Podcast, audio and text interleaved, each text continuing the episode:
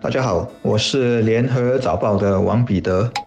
各位听众，大家好，我是新民日报的朱志伟。冠病新毒株奥密克戎一直是国人心中的一抹阴影。截至昨天，我国共有三个人确诊奥密克戎，他们的共同点是搭乘同一班的新航班机从南非约翰内斯堡抵达我国，他们都是新加坡人或者是永久居民。而同一班机的另外十八名乘客则在检测成阴后，目前在隔离。而据卫生部指出，目前没有任何的证据显示这三名确诊者有把新毒株传到社区里。换句话说，我们的社区目前还是零奥密克戎。然而，我们的同事在采访传染病专家时，大家也都不约而同地指出，新毒株不是不来，而是几时会来的问题。重点还在于，当它入侵时，我们是否已经做好准备应战。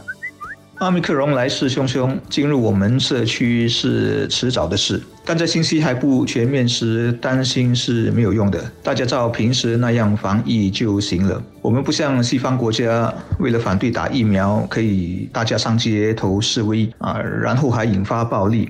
就这点，我们的抗疫条件就要好很多了。也也许啊，它容易传，但没什么杀伤力也说不定。如果真是这样，其实倒不是坏事，因为我们和这样的病毒共存就容易多了。但奥密克戎的出现还是让人感到很气馁，因为我在这里曾经说过，这场瘟疫凸显了人类的自私。包括有钱的国家抢占了大量的疫苗，还在吵该不该打疫苗时，穷国的人民甚至是前线的医护人员，很多是分配不到或不够的。在非洲，目前统计每十五个人当中只有一个人完成了接种，覆盖率是远远不够的。还有就是制药大厂给出各种借口，不愿暂时放弃知识产权，也不愿意让更多的其他牌子的药厂帮忙生。产。而众所周知，这种疫苗分配的不公平，造成很多死亡以及各种祸害。它的其中一个结果是，病毒在大量没有保护的人群中更容易变异。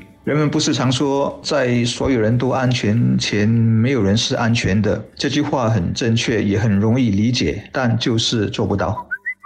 我认为大药厂应该暂时放弃知识产权，其实不是说不要给他们正当的回报，或者要求他们做善事，因为这样做以后就没有投资和研发的动力了。我只是在想说，那么多国家这一年来花了那么多钱，加起来少说也有好几万亿来对抗这一场疫情，其实只要拿出当中很小一部分。然后和这些药厂谈好协议，说等疫情结束了再补偿给他们就可以了。可惜今天的世界，国际的领导力是缺失的，没有人能带头办这个事。大家还在吵，还在为地缘政治利益搞所谓的疫苗外交，再再凸显了人类很自私，还有就是很愚蠢。经历了这两年，看透了人类这个物种的本质，有很大概率奥密克戎不会是我们要对付的最后一个冠病变种。我曾经查过希腊字母的排序，下来是 Pi、Rho、Sigma。我很希望我们不必。把他们直到最后一个都得全部用上。如果真得全部用上，那只能够说人类真的是遭天谴了。